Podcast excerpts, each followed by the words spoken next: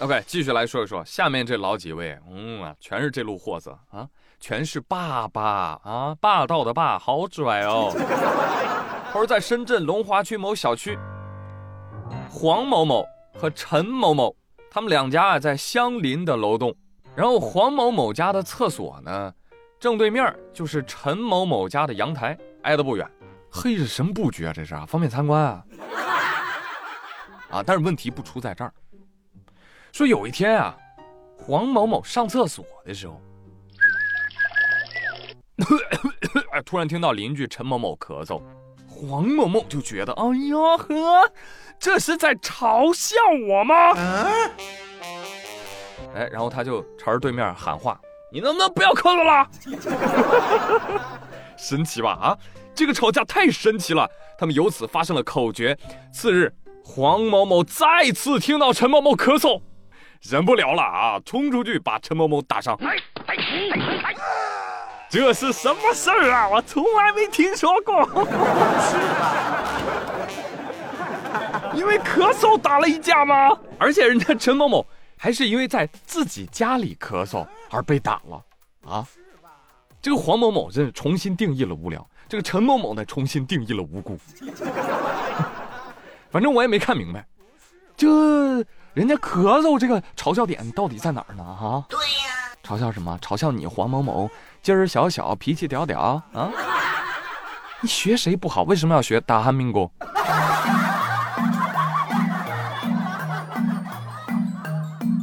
有些人不是我说真的，越活越膨胀啊！居然都敢勒令对方停止咳嗽了。你是止咳糖浆吗？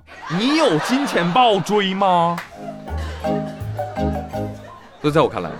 脆弱和张狂，它其实是一对孪生兄弟啊！建议黄某某看医生，瞧一瞧是不是臆想症，要听医生的话。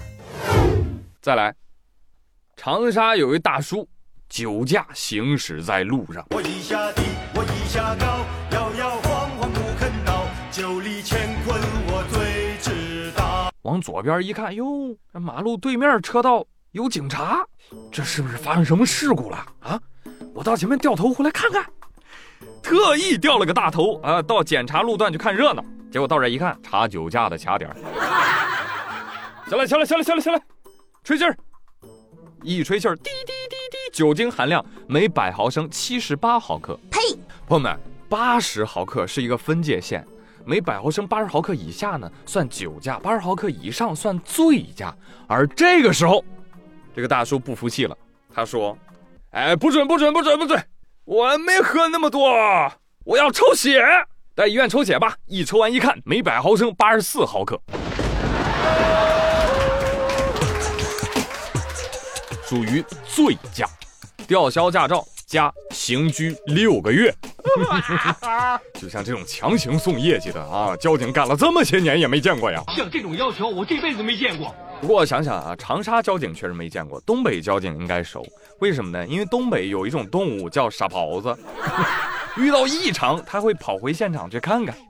别的不说啊，就百毫升八十四毫克，就把你喝的这么上头了。你也别光喝酒啊，你吃点菜。你思维逻辑能混乱成这样，那真是酒量不行啊，大兄弟。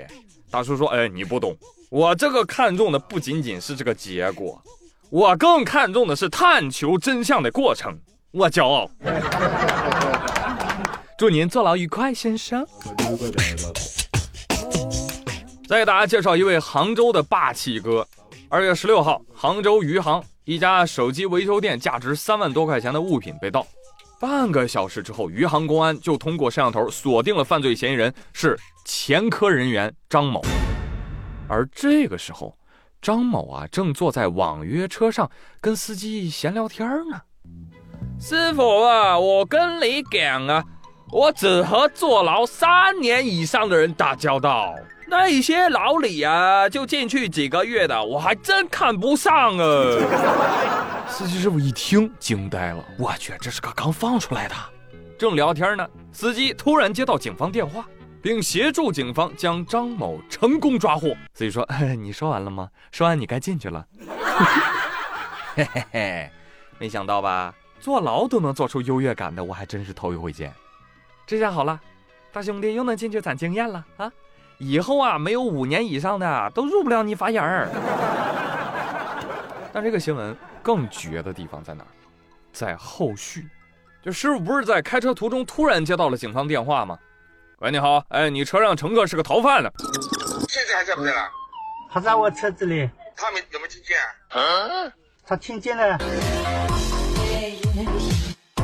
就在我车子里。听见吗？你把他送到附近派出所。实话实说啊，这个打电话的警察大哥也确实啊，智力不在线啊。你跟人说这么重要的信息的时候，你你得先确认一下接听电话的环境吧，对不对？方不方便通话？他能不能听到我说话？你说这要是个命案在身的逃犯，那简直就是危险他妈给危险开门，危险到家了。有时候你吓死我了，是不是？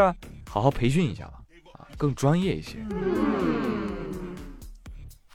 二月二十三号，还有一个大新闻啊，震惊了互联网，就是一个网红，哎，不知道你有没有关注过他？缅甸网红李赛高。他的真实身份是缅北诈骗团伙啊！这个消息在网上广泛流传开了。此前呢，这位网红靠着阳光的外形和有感染力的歌声吸粉无数啊，粉丝量一百多万，我的妈呀，就比宇哥少那么一丢丢了。但人家变现强啊，人家怎么变现的呢？自称远征军后代，用外形吸引广大粉丝到缅北去赚钱。哎，来了就给你扣这儿。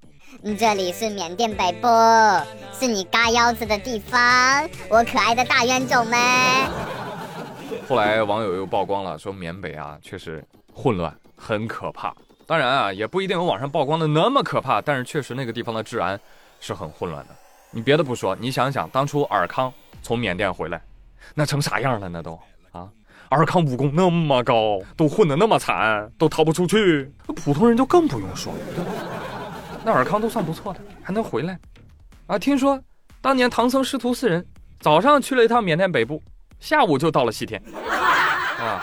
如来佛祖一看，哟，这怎么还提前到达了呢？就赶去缅北报仇，啊！结果被当场打出了舍利子。